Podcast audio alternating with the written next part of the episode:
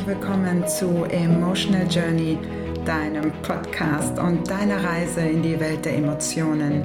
Hol dir mit jeder Folge neue Inspirationen rund um die Themen Emotionen, Psychologie und unser Gehirn. Vielen Dank, dass du eingeschaltet hast. Mein Name ist Britta Diouf und ich freue mich, dass du dabei bist. Lass uns jetzt die Reise starten. Ich wünsche dir ganz viel Spaß bei dieser neuen Folge von Emotional Journey. Hallo meine Lieben, da sind wir wieder. Emotional Journey geht in eine neue Runde, Folge 11 für dich. Und in dieser Folge geht es um ein total spannendes Thema, das auch ziemlich kompliziert ist. Und deswegen versuche ich das so einfach wie möglich für dich runterzubrechen. Denn es geht um unser Gehirn. Es geht um Gehirnfrequenzen und um die Gehirnaktivitäten und auch um die Frage, was hat das eigentlich alles mit unseren Emotionen zu tun? Wir alle sind total individuell. Jeder von uns hat einen ganz eigenen Körper. Wir sehen total individuell aus und haben einen ganz eigenen Fingerabdruck, den es sonst nirgendwo auf der Welt gibt. Und genauso ist es auch mit unserem Gehirn. Jedes Gehirn ist anders. Der Aufbau des Gehirns ist natürlich immer gleich, genauso wie unser Körper aus einem Kopf, dem Rumpf, zwei Armen, zwei Beinen und den inneren Organen und allem, was dazugehört, natürlich besteht, ist es auch beim Gehirn so. Das heißt, unser Gehirn besteht natürlich bei jedem aus denselben Hirnarealen. Die Individualität ergibt sich dadurch, wie stark die Aktivierung der verschiedenen Areale tatsächlich sich auswirkt. Das heißt, es gibt bestimmte Faktoren, die dazu führen, dass bestimmte Hirnareale mehr oder weniger aktiv sind. Und das macht die Individualität aus. Und nicht nur die Frage, welche Hirnareale sind mehr oder weniger aktiv, sondern auch, wie aktiv sind sie. Und genau das ist ja auch dasselbe zum Beispiel bei unserem Körper. Jeder hat einen individuellen Körper, auch wenn der Aufbau immer gleich ist, ist die Ausformung und die Aktivität der verschiedenen Muskelgruppen total individuell. Der eine ist total sportlich und hat sehr ausgeprägte Muskeln, der andere weniger. Der eine ist groß, der andere ist klein, der andere ist äh, stabiler, dicker, dünner, wie auch immer. Und genau so können wir uns das auch bei unserem Gehirn vorstellen. Das heißt, es gibt sehr, sehr viele Faktoren, die dazu führen, dass ein Gehirn in verschiedenen Arealen aktiver ist als das andere. Und diese verschiedenen Faktoren können genetisch bedingt sein, sie können pränatal bedingt sein, sie können auch frühkindliche Gründe haben, entwicklungsbedingte Gründe haben. Trauma zum Beispiel ändert die Aktivität des Gehirns enorm. Und auch die Ernährung zum Beispiel hat einen riesen Einfluss. Und auch die Frage, wo wohnen wir? Wie wohnen wir? Wie ist unsere Familienstruktur? Wie ist die Kommunikation in unserer Familie? Und auch, was tue ich? Wie denke ich. Zu all dem werden Hirnstrukturen geformt und neuronale Verbindungen entstehen, nämlich dadurch, dass bestimmte Hirnareale aktiv sind. Wie kommt es denn zu dieser Aktivierung der verschiedenen Hirnareale? Unser Gehirn besteht aus Milliarden von Gehirnzellen, die als Neuronen bezeichnet werden, also Nervenzellen. Und die kommunizieren über elektrische Signale. Das heißt, sie geben elektrische Impulse weiter. Und jede elektrische Entladung erzeugt ein schwaches elektrisches Feld. Und die Gesamtheit der elektrischen Aktivität der ganzen Neuronen kann man zum Beispiel über das EEG messen. Verschiedene Gruppen von Neuronen senden nun also Impulse in jeweils unterschiedlichen Rhythmen. Und daraus ergibt sich ein komplexes Hirnaktivitätsmuster. Und das nennen wir das Gehirnwellenmuster. Ich möchte noch dazu sagen, dass das Gehirn natürlich zu keiner Zeit in nur einem einzigen Rhythmus arbeitet, sondern dass sich die gesamte Hirnaktivität als komplexes Muster darstellt. Und das ergibt sich daraus, dass verschiedene Gruppen von Neuronen in unterschiedlichen Rhythmen arbeiten. Und die einzelnen Rhythmen sind variabel in ihrer Stärke und abhängig davon, wie viele Neuronen gleichzeitig in dem jeweiligen Rhythmus aktiv sind. Und der Rhythmus der Hirnaktivität wird als Gehirnfrequenz bezeichnet. Und Gerade habe ich ja schon gesagt, dass es hier um elektrische Impulse sich handelt und gemessen wird das Ganze in Herz. Und Herz als Maßeinheit kannst du dir so vorstellen, dass das eine Taktrate, also ein Impuls pro Sekunde ist.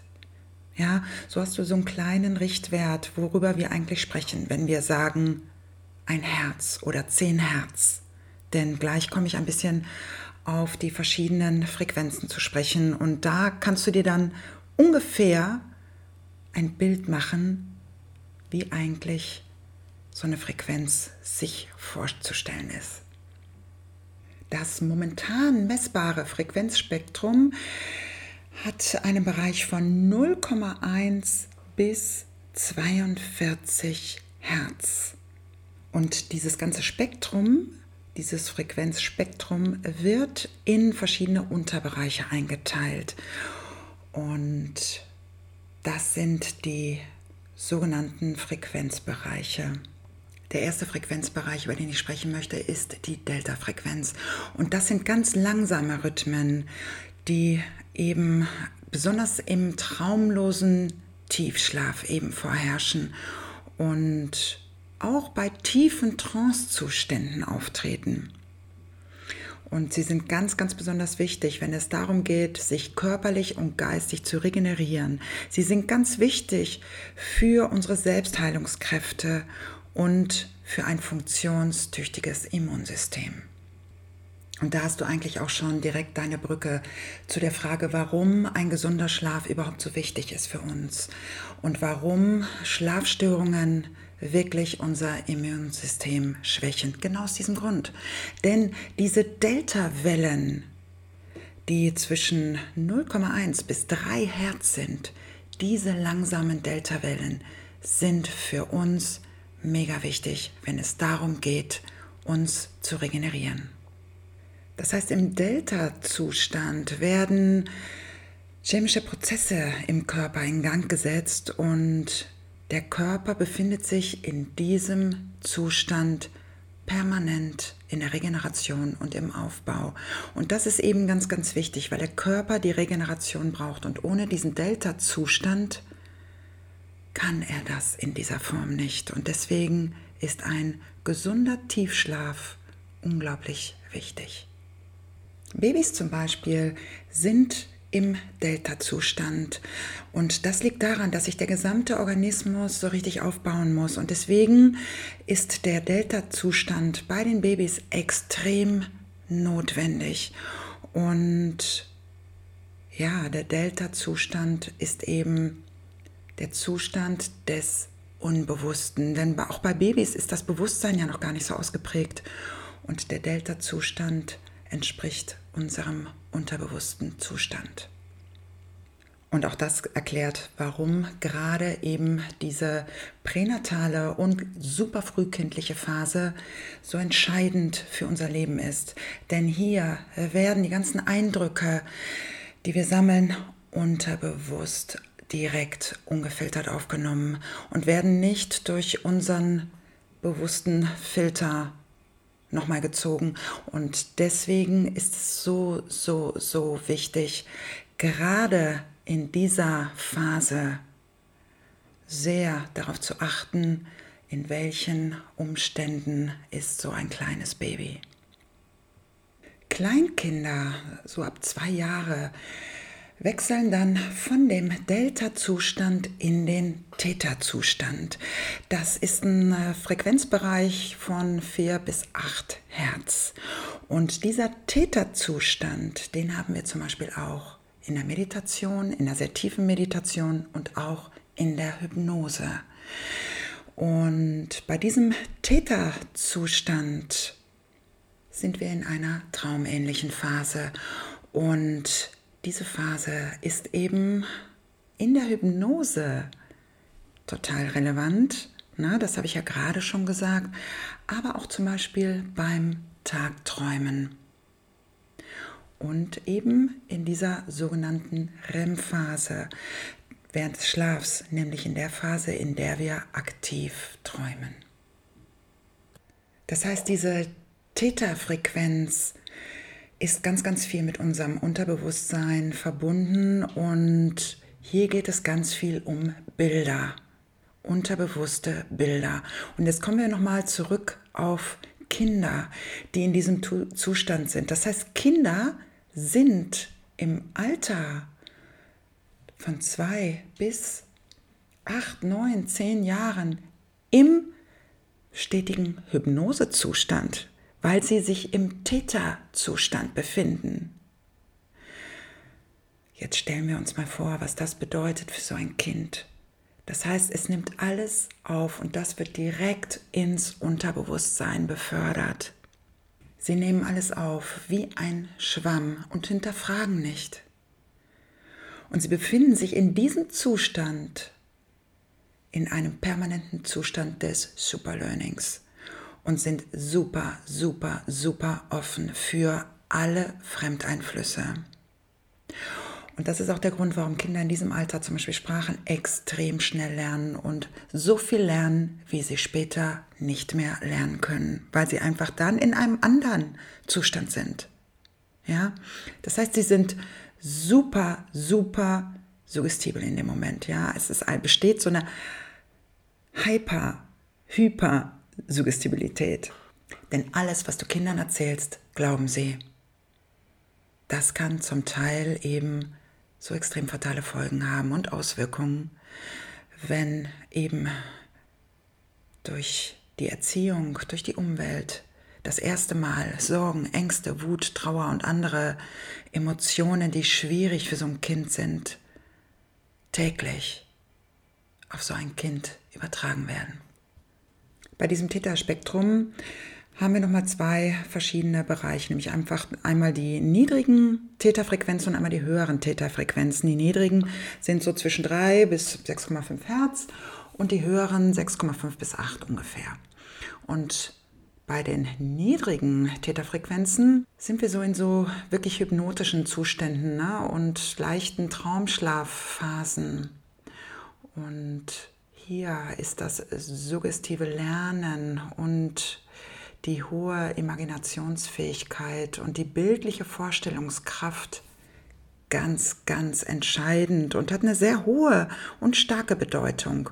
Und dafür ist eben diese Täterfrequenz ganz wichtig. Die höhere Täterfrequenz ist dieser Übergangszustand zwischen Wachen und Schlafen. Und hier geht es um meditative Zustände und Zustände tiefer Entspannung. Und auch mit einer erhöhten Erinnerungsfähigkeit und Kreativität wird dieser Zustand, diese Frequenz assoziiert. Das nächste Frequenzspektrum sind die Alpha-Frequenzen. Und hier äh, sprechen wir von Frequenzen zwischen 8 bis äh, 12, 13 Hertz. Und das sind Rhythmen von mittlerer Geschwindigkeit, die mit einer nach innen gerichteten Aufmerksamkeit und ruhigem, fließenden Denken und auch einer positiven Grundstimmung einhergehen. Das heißt, im Alpha-Frequenzbereich sind wir in einer angenehmen Kreativitätsphase zum Beispiel oder in einem ruhigen Denken und zum Beispiel auch die Erinnerung, das Gedächtnis ist besonders gut im Alpha-Zustand. Kinder zum Beispiel von ja, so 8, 10 bis 12, 13 Jahren sind zum Beispiel in dem Alpha-Zustand. Denn in dieser Phase beginnt das Kind, beginnen wir als Kinder die Welt zu hinterfragen. Wir beginnen zu interpretieren. Wir beginnen Rückschlüsse zu ziehen und machen unsere eigenen ersten Erfahrungen. Und es ist das erste Mal, dass wir dann in diesen Altersjahren das Prinzip von Ursache und Wirkung beginnen zu verstehen. Doch auch der Täterzustand ist in diesem Alter schon noch da und das Kind ist nach wie vor extrem suggestibel. Ja? Und nach und nach und fließend wechselt das Kind dann von dem Täter in den Alpha-Zustand.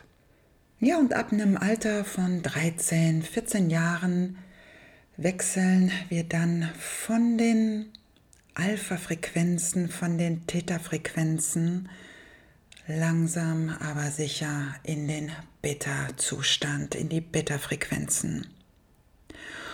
Und diese Frequenzen sind so zwischen 13, 14 bis 40 Hertz ungefähr, je nachdem, auf welcher Ebene wir uns gerade befinden. Das heißt, die Beta-Frequenzen sind vergleichsweise schnell und das ist ein Zustand von wachem, nach außen gerichteter Konzentration. Und das ist das normale Tagesbewusstsein, das wir so haben. Und auch hier gibt es natürlich verschiedene Spektren, denn wir haben hier zum Beispiel die niedrigen Beta-Frequenzen, die sind so bis so 15, 16 Hertz und hier sind wir in einer entspannten und nach außen gerichteten Konzentration und haben eine erhöhte Aufmerksamkeit und Aufnahmefähigkeit. Und in diesem Zustand nehmen wir eben bewusst wahr und nehmen Informationen auf, ja, können kognitiv Informationen verarbeiten. Ja, und dann haben wir eben das mittlere Frequenzspektrum dieser Beta-Frequenzen, das ist so zwischen 15 und 21 Hertz. Und hier geht es um die erhöhte nach außen gerichtete Aufmerksamkeit. Und da konzentrieren wir uns stark und können Informationen verarbeiten, können komplexe Probleme lösen. Und hier geht es um die mentale erhöhte Aktivität und das logisch-analytische Denken. Und hier geht es um gute Intelligenzleistungen und geistige Klarheit und geistige Schärfe. Und zum Beispiel bei, bei der Tendenz zu depressiven Stimmungen oder ADS hat man festgestellt, dass hier ein Defizit herrscht. Dass also die Beta-Frequenzen in diesem Frequenzspektrum bei Depressionen oder auch bei Konzentrationsstörungen, ADHS, ADS, nicht so ausgeprägt ist. So, und jetzt ziehe ich mal die Brücke zu den Mind Machines, denn die haben die Möglichkeit, mittlere Beta-Frequenzen zu stimulieren. Und die Beta-Frequenzen haben einen großen Anteil an unserer emotionalen Stabilität. Sie haben einen großen Einfluss auf unsere geistige Energie. Sie bedingen unsere geistige Energie und unsere geistige und mentale Frische. Das heißt, wenn wir uns in einem gesunden Beta-Zustand befinden, können wir uns auf unsere mentale, emotionale Höhe bringen. Und wenn es darum geht, zum Beispiel einen meditativen oder hypnotischen Zustand zu erreichen, können wir uns mit diesen Mind Machines Theta oder Alpha Frequenzen geben, Ja, dann stimulieren wir uns mit diesen Frequenzen und können auf diese Weise bestimmte Frequenzen im Gehirn hervorrufen. Und das gleicht einem Training, einem Muskeltraining. Und da kannst du dir vorstellen, was bei so einer Art des Trainings möglich ist.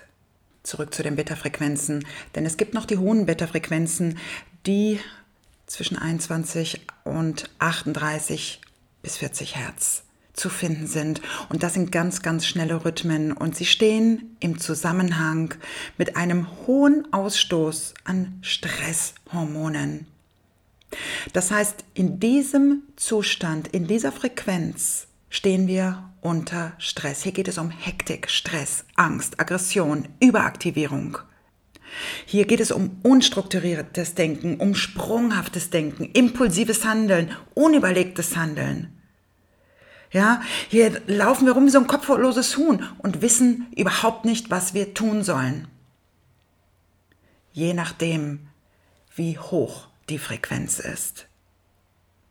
Und auch wenn du jetzt vielleicht meinen magst, dass diese hohen Beta-Frequenzen wirklich schlecht für uns sind, haben sie natürlich einen ganz besonderen Vorteil, weil sie haben uns nämlich evolutionär das Überleben gesichert. Denn hier in dieser Hirnfrequenz, in dieser hohen Beta-Frequenz sind wir im Fight-of-Flight-Rhythmus. Das heißt, hier sind wir Kampf oder Flucht, wir überleben.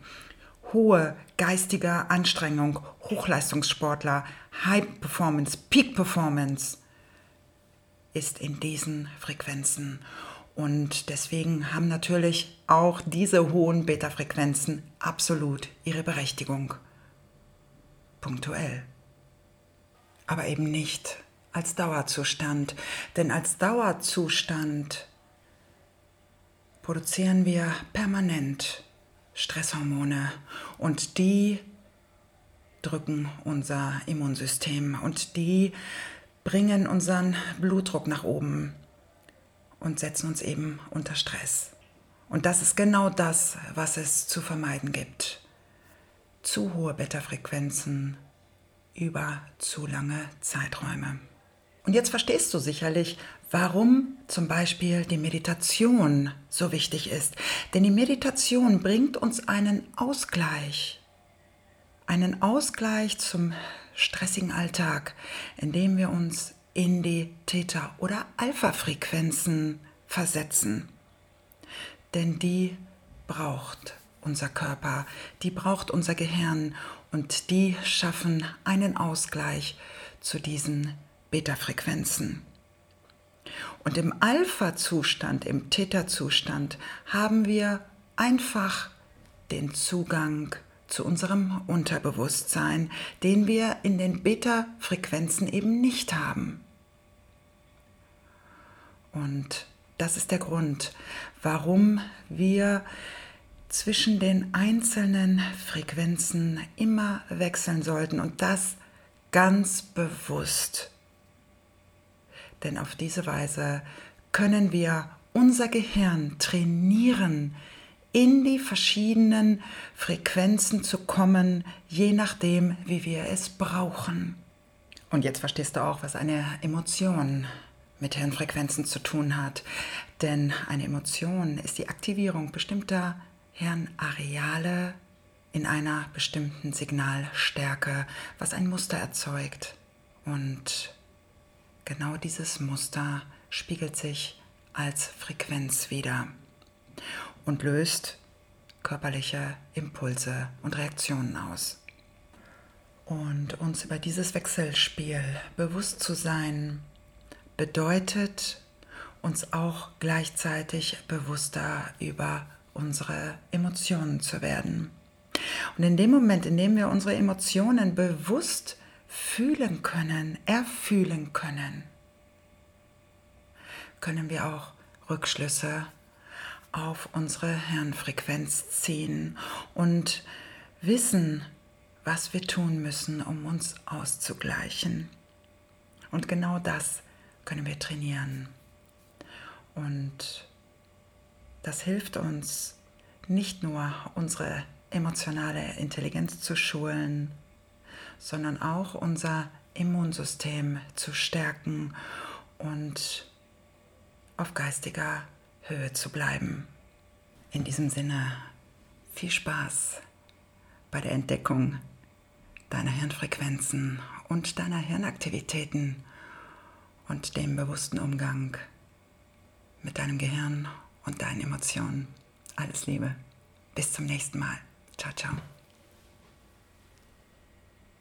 Vielen Dank, dass du dir Zeit genommen hast für deine Reise in die Welt der Emotionen. Wenn dir an diesem Podcast etwas gefallen hat, dann freue ich mich, wenn du ihn bewertest und auch mit anderen teilst, damit auch sie eine Reise in die Welt ihrer eigenen Emotionen unternehmen können. Wenn du Fragen hast oder Anmerkungen, dann schick mir doch einfach eine E-Mail an hello at oder schreib mir auf Instagram oder Facebook. Ich freue mich auf jeden Fall auf dich. Bis zum nächsten Mal. Sei beschützt. Alles Liebe, deine Britta.